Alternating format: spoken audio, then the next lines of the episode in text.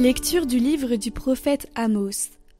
En ces jours-là, Amasias, le prêtre de Béthel, envoya dire à Jéroboam, roi d'Israël Amos prêche la révolte contre toi, en plein royaume d'Israël.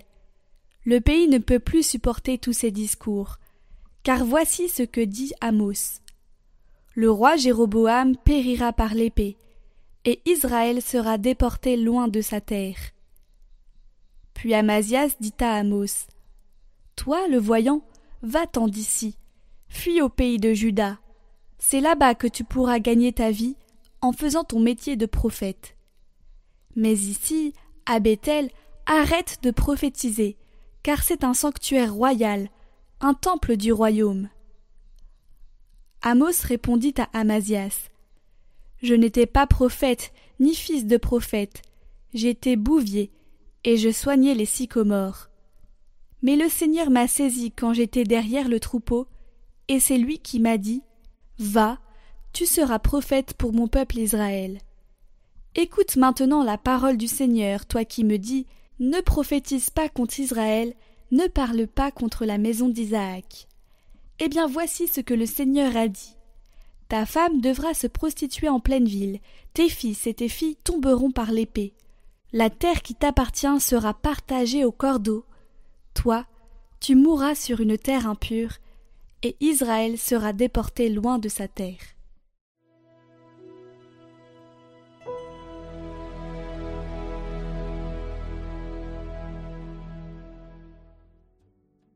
Les décisions du Seigneur sont justes et vraiment équitables. La loi du Seigneur est parfaite, qui redonne vie. La charte du Seigneur est sûre, qui rend sages les simples. Les préceptes du Seigneur sont droits, ils réjouissent le cœur. Le commandement du Seigneur est limpide, il clarifie le regard. La crainte qu'il inspire est pure, elle est là pour toujours. Les décisions du Seigneur sont justes et vraiment équitables.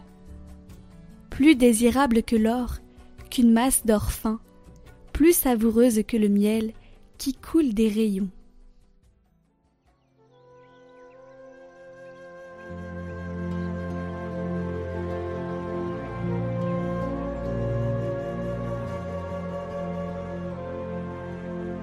Évangile de Jésus-Christ selon Saint Matthieu. En ce temps-là, Jésus monta en barque, refit la traversée, et alla dans sa ville de Capharnaüm. Et voici qu'on lui présenta un paralysé, couché sur une civière. Voyant leur foi, Jésus dit au paralysé Confiance, mon enfant, tes péchés seront pardonnés. Et voici que certains parmi les scribes se disaient Celui-là blasphème.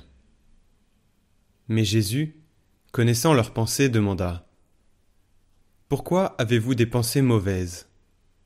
En effet, qu'est-ce qui est le plus facile? Dire Tes péchés sont pardonnés ou bien dire Lève-toi et marche? Eh bien, pour que vous sachiez que le Fils de l'homme a le pouvoir sur la terre de pardonner les péchés, Jésus s'adressa alors au paralysé. Lève-toi, prends ta civière et rentre dans ta maison.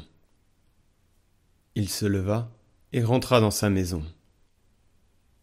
Voyant cela, les foules furent saisies de crainte et rendirent gloire à Dieu qui a donné un tel pouvoir aux hommes.